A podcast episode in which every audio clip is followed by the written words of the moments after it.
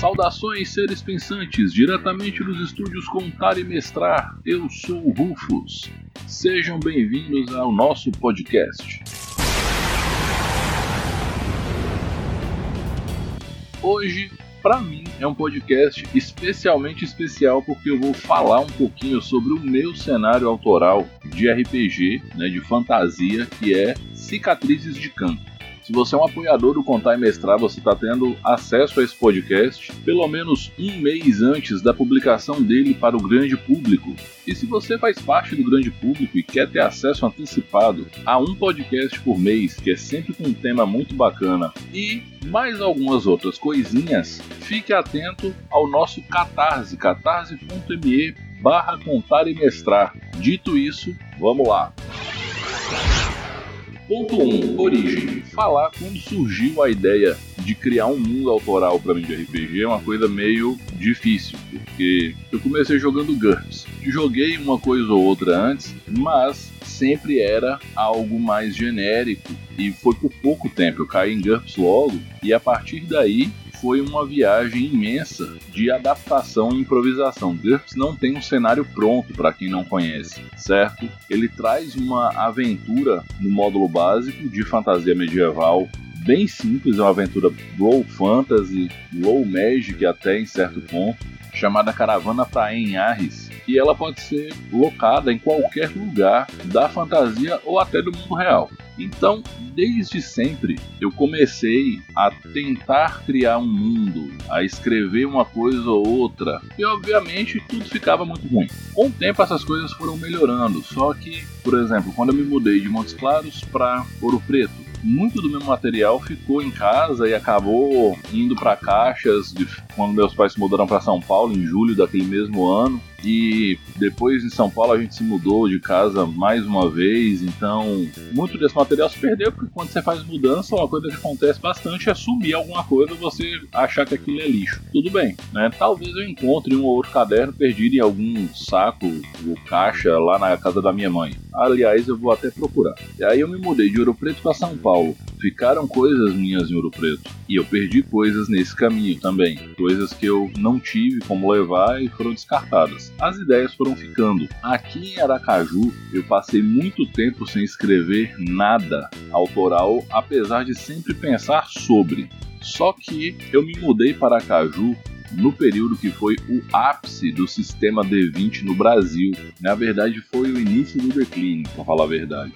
Para cá no final de 2006, início de 2007, mas o que importa é que, assim, em termos de cenários oficiais de D&D, a gente tinha Forgotten, Ravenloft, Dragonlance e a ambientação oriental de Forgotten, Aventuras Orientais, também tinha sido traduzida para português. Fora isso, a gente ainda tinha Tormenta D20, que estava vigente, com suplementos saindo e tudo mais, e alguns outros cenários que vieram a aparecer. A revista D20 Saga trouxe muitos cenários interessantes. Reinos de Ferro fez sua estreia nessa época com a famosa trilogia da Fogo das Bruxas, e mais um monte de coisa nesse sentido. Então, na minha cabeça, não fazia sentido naquele momento eu criar um cenário meu, porque tudo que eu queria fazer, eu tinha um cenário ali à minha disposição, com livros, com tudo, que me resolvia. Mesmo assim, sempre vinha uma ideia, sempre vinha uma história, eu acabava comentando uma coisa ou outra e ficava. Aí eu resgatei uma ideia lá atrás do cenário que eu chamava de Metal Wars. Se o Polacão tá ouvindo esse podcast, ele provavelmente se lembra de eu falando disso. Eu tenho até um mapa desse cenário aqui em casa ainda. Era um cenário que era em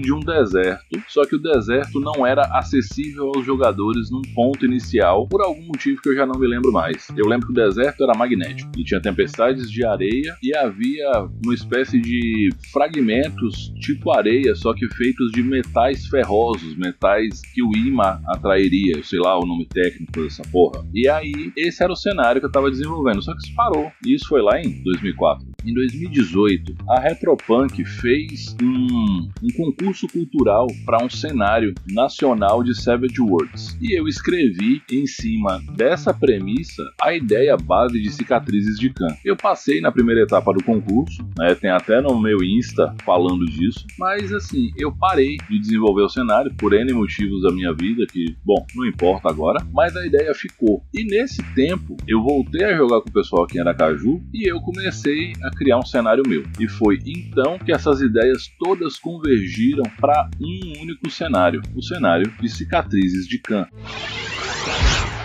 Ponto 2. Ideias do desenvolvimento. Eu estava criando um cenário chamado Plano de Contenção. Apesar desse nome, esse cenário se passava num mundo onde dois exércitos celestiais foram aprisionados e lutaram uma guerra que resultou na morte de todos eles, e da morte deles rolou toda a história do mundo. Em resumo, é: eu criei esse lore inicial, mas acabei não desenvolvendo muita coisa. Também por N questões relativas a coisas que aconteceram na minha vida, e isso aconteceu lá por volta do ano de 2012. 2012. Quando eu pensei em cicatrizes de Khan, eu só pensei em o mundo de Khan que eu havia criado lá atrás e como deixar esse mundo mais hardcore, né? Já que hoje a gente vive uma, uma onda pop de dark fantasy e de coisas mais sombrias, mais extremas em alguns pontos. E eu, na real, acho isso um bocado cansado, porque dark fantasy é uma coisa muito profunda, só que desde Dark Souls, dark fantasy virou a mesma coisa.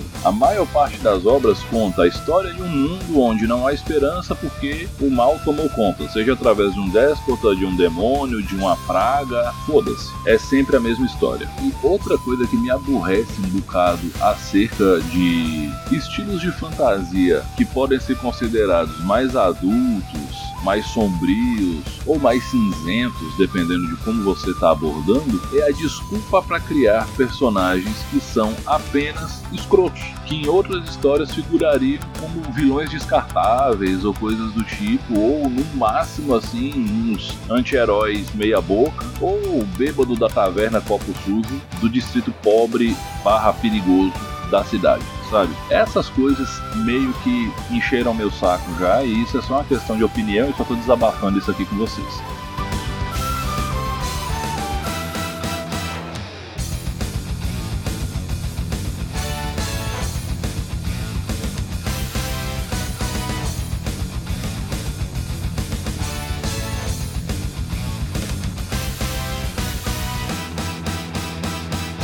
eu queria criar um cenário que tivesse uma certa dificuldade na proposta inicial dele. Essa dificuldade me remete aos meus cenários de referência, que são principalmente Dark Sun de D&D, onde o mundo é uma dificuldade por si só, já que é um deserto fudido, onde de dia 60 graus é a temperatura média, né, 60 graus exposto ao sol, e à noite a temperatura pode cair a zero ou menos. Então, esse cenário ele é muito complexo, já na questão de você se deslocar e sobreviver. Eu gosto dessa ideia, acho isso muito foda. Aí entra um outro cenário que me influencia bastante no quesito de cenário guarda-chuva ou cenário de coxo de retalhos, que é Ravenloft. Ravenloft tem a questão de que nem sempre você pode transitar de um reino para o outro. Você tem as brumas que podem te levar para qualquer lugar do mundo, fazendo com que você viaje centenas de quilômetros em cinco passos, ou fazendo com que você viaje no tempo em cinco passos. Então, olha a dificuldade aí. E existem outros cenários que trazem dificuldade já em sua proposta de concepção. Poderia citar Tormenta, Reinos de Ferro e vários outros cenários. Então, assim, eu tenho essa ideia de que um cenário que apresente um desafio que é inerente à ambientação em si, ele é mais legal do que um cenário que é só um cenário. Então, assim, juntando todas essas coisas que eu joguei aí, eu reuni muitas dessas memórias, porque um bocado disso só tá arquivado na minha cabeça mesmo, afinal de contas tem uma cabeça desproporcionalmente grande, tem que ter uma função superior do que só sofrer bullying no colégio, ser chamado chamado de capacete, astronauta, mini crack da Coca-Cola e coisas desse tipo. Hoje em dia, acho que Funko Pop. Mas o que eu quero dizer é o seguinte: eu reuni todas essas ideias e bati tudo isso num liquidificador para criar uma única ambientação e organizei como se fossem estágios da história do mundo. Eu não vou apresentar tudo aqui em ordem, porque existem algumas coisas que eu quero guardar como uma espécie de segredo comercial para que futuramente eu possa fazer aventuras e soltar sobre o passado, principalmente. Então, nessa brincadeira, chegamos na versão atual do cenário de cicatrizes de Khan. Khan é o nome do planeta que abriga toda essa ambientação e o cerne do desenvolvimento nesse momento é o continente que primeiro era chamado de Kanda e hoje é chamado de Nova Kanda.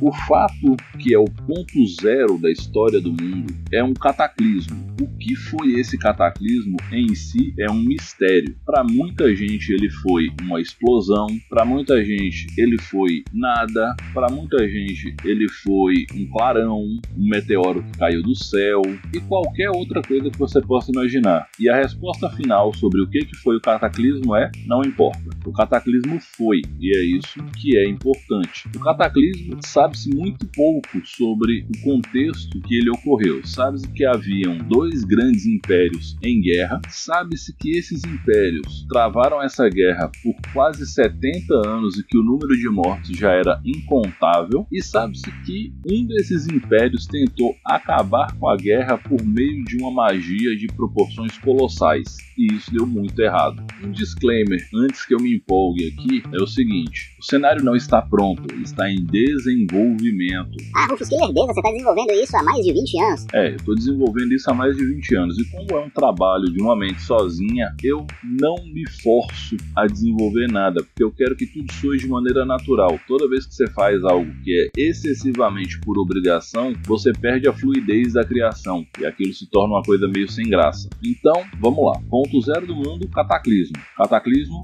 bagaçou o mundo inteiro. Haviam dois impérios. Um desses impérios tentou uma magia para acabar com a guerra, que durava mais de 70 anos. E isso deu ruim para o mundo todo. Ah, e como é que se sabe disso? Basicamente, quatro cidades do mundo sobreviveram, cada uma por seu motivo, ao cataclismo de maneira praticamente inalteradas. A primeira delas, eu já fiz até algumas postagens sobre ela e eu acho que ela é um dos pontos de onde o mundo emana hoje em dia, é a cidade portuária de Lisbeth. Lisbeth é uma cidade-estado, ela é uma cidade cosmopolita, ela não tem um povo que a domina prioritariamente e ela nem é governada por um poder emanado de uma pessoa só, por assim dizer. Lisbeth é governada por um conselho. Lisbeth sobreviveu porque no passado Lisbeth era o porto do conhecimento, era o local aonde as pessoas iam para serem educadas, serem instruídas, para aprender arte, para aprender magia e muitas outras coisas. Os magos de Lisbeth, principalmente os magos, conseguiram erguer uma magia de proteção, porém essa magia não conseguiu cobrir a cidade toda. Eles não tiveram tempo de expandir o campo de contenção pela cidade toda. Então, mais ou menos um quinto a um terço da cidade, dependendo de quem conte essa história, afundou no mar. Lisbeth era no litoral. Porém, a parte que ficou, ficou exatamente como estava. A questão é que, a partir daí, Lisbeth passou a ser um foco de peregrinação. As pessoas começaram a ir para lá e a cidade cresceu de uma maneira desordenada. Mais detalhes vocês encontram lá na postagem do Contar e Mestrar sobre Lisbeth, o Porto do Conhecimento. As outras três cidades, as outras três joias do passado são Liefenburgo, a capital élfica, Mart Ingerfell, que é a casa das 144 casas, que é a cidade-estado dos anões, e a Acrópole de Nagard, onde fica o reino dos kobolds. Sim, kobolds. Existem kobolds no cenário de cicatrizes de Khan e eles têm um papel muito específico dentro dessa ambientação. Mas a gente chega lá daqui a pouquinho. Ufos, você falou que o cenário tem que ter um desafio por si só. Qual é o desafio de cicatrizes de Khan? Bom, o real desafio das cicatrizes de Khan, embora o cataclismo seja algo muito grande e que modificou, ele reestruturou toda a superfície do mundo. Então, literalmente, o mundo parece que tem um pedaço colado em outro e não há uma sequência ecológica, geológica e de bioma muito lógica no mundo, graças ao cataclismo. Isso é um desafio, mas não tão grande, isso é mais estético do que problemático. E o maior desafio é o fato de não haver a escrita. E quando eu digo que não há a escrita, eu digo que o conceito de escrita ele não existe para praticamente ninguém no mundo. Há o conceito de desenho, existe a matemática e as suas aplicações como engenharia, mas não há a escrita, sabe, leitura e escrita, a questão das palavras. Aí a primeira pergunta que seria é como ficam os magos nesse cenário? Magos são raros, bem raros, porém eles guardam seus grimórios com, com desenhos dos gestos que eles devem fazer. O componente gestual é extremamente poderoso e necessário dentro do mundo de cicatrizes de Khan. Outro ponto muito importante é que existe a arte, existe a representação gráfica. Então, o valor de murais, vitrais, tapeçarias que têm narrativas contidas é muito maior. E, obviamente, o mundo inteiro é composto por analfabetos, já que o conceito da escrita não existe. E isso é uma coisa que ela é um pouco abstrata quando você olha partindo do nosso ponto de vista, sociedade letrada, onde conhecimento é transmitido em grande parte pelo exercício da leitura, né? Então é bizarro pensar que não há o conceito. E é que entra uma explicação muito importante. Os povos não desenvolveram a escrita na origem lá atrás. Isso é uma informação que ela é disponível para os jogadores, mas ela não é disponível para os personagens nem via magias de adivinhação. Isso é uma coisa que tem que ficar muito clara caso você queira mestrar uma aventura em cicatrizes de Khan. Eu chamo esse elemento de conhecimento oculto ou verdade oculta. É algo que simplesmente os mortais não acessam de forma corriqueira.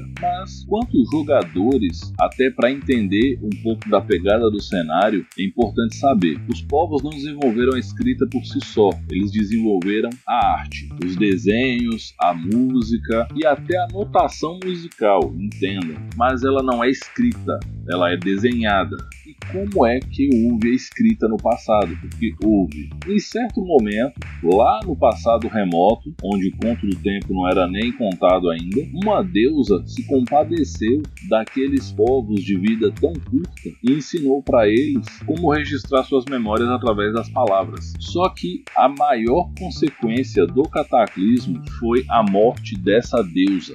Sim, essa deusa morreu. Tanto é que existem alguns corpos celestes dentro do céu do planeta Khan que são relativos a essa deusa, que são os braços da deusa morta e a lua é a cabeça da deusa morta. É, exatamente. Então, quando uma divindade desaparece, quando ela morre, dentro da minha concepção, tudo que ela traz desaparece junto, até que uma outra divindade que viu aquilo acontecer resolva pegar aquele conhecimento para si, aquele portfólio para si, e resolva compartilhar aquilo com os seus seguidores ou difundir aquilo pelo mundo. Basicamente, esse é o conceito. É por isso que a escrita não é nem cogitada por nenhum dos vários povos que habitam todo o continente de Nova Canda, com exceção de dois povos que mantêm a escrita como um segredo, que são justamente os descendentes do dragão, que são os Sauroides. Para quem joga LoL, são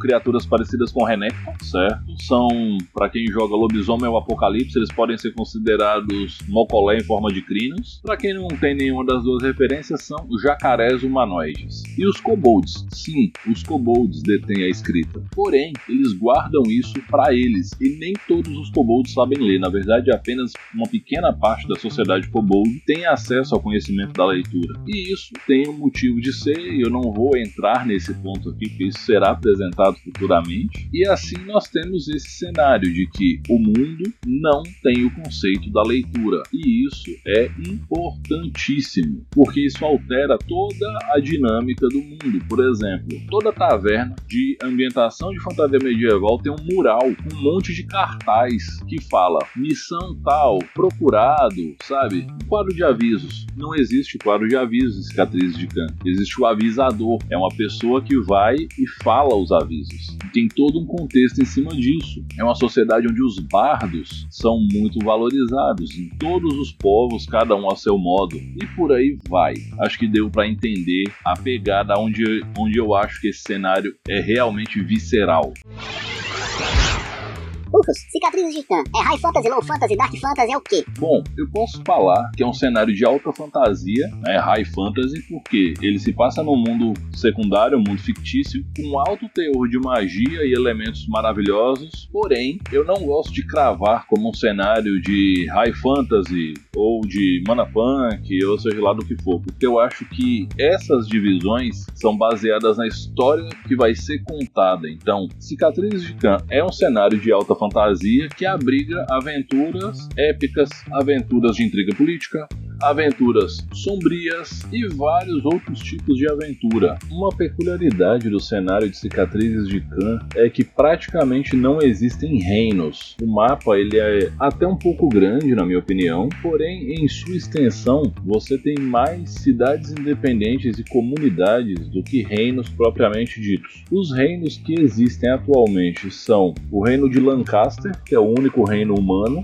localizado na fronteira entre os ermos do norte e o norte gélido. É um reino de fato. Existe um império Halfling no deserto. É um império Halfling no deserto. Esse império ainda não tem um nome, mas ele é composto prioritariamente por Halflings e ele fica no deserto. Não é no deserto encoberto. O deserto encoberto é uma região dentro de um deserto maior. Ele é o miolo do deserto. O deserto encoberto é a herança do antigo cenário de Metal Wars para o cenário de Cicatrizes de Khan. O cenário de Cicatrizes de Khan tem uma visão um pouco diferente do tradicional em termos dos cenários de RPG para a religião. Embora existam panteões e esses panteões são atuantes dentro dos seus clérigos, paladinos e outros tipos de servo, é mais comum você encontrar as fés locais por exemplo, se você chegar na cidade de Liefenburgo, que é a capital do Reino dos Elfos, você não vai encontrar templos específicos para cada uma das divindades do panteão élfico em si. Você vai encontrar um templo élfico. E dentro desse templo élfico, você vai ouvir o sacerdote falando da forma com que os elfos vivem a sua religião, e aí muitas vezes você vai encontrar quais figuras vão representar a divindade que você segue, é incomum achar os mesmos nomes para as mesmas divindades nos mesmos locais ou até mesmo as mesmas divindades de um local para outro. Poucos cultos são muito difundidos ao redor do mundo, principalmente depois do cataclismo. Os dois cultos mais proeminentes assim são o culto da Tríade, que é uma divindade composta por três entidades, que é a menina, a moça e a velha, que representa o ciclo de encarnação encarnação e reencarnação, essa divindade ela é citada na história do Klaus, lá no conto do podcast número 37 do Contar e Mestrar. E outra divindade muito difundida é a divindade da guerra, Triglav, que na verdade ele não é uma divindade da guerra, ele é o mediador de conflitos. Ele tem três faces e sim, ele é baseado na divindade eslava do mesmo nome. Porém, Triglav, ele tem uma face guerreira. Ele é o juiz, ele é o mediador e ele é o guerreiro. Em certos locais ele é cultuado mais como guerreiro, em outros como juiz, em outros como mediador. Mas o que importa é que ele é Triglave. Outras divindades podem ser encontradas em outras situações. Então não cabe ficar falando aqui, porque senão o podcast ia ter 5 horas só de deuses. Tá, tá, tá, tá, tá, tá. Doideira isso aí tudo, mas que raça que tem pra gente fazer uns combos nisso aí? Calma, filho de Deus, calma. No continente de Nova Kanda, basicamente você encontra o básico do básico de todo todos os cenários de fantasia, que são humanos, elfos, anões, gnomos e halflings. Em adição a eles, você ainda pode encontrar o povo felino. Eu vou atribuir um nome específico a algumas raças no futuro. Isso é uma influência do meu amigo Júnior em seu cenário Elba, Terra de Heróis. Nós temos o povo gato, nós temos os sauroides, nós temos os kobolds, temos orcs e temos goblins. E a visão de orc e goblin no cenário de cicatriz de Khan ela não vai convergir para o clichê de sempre, só para adiantar essa história.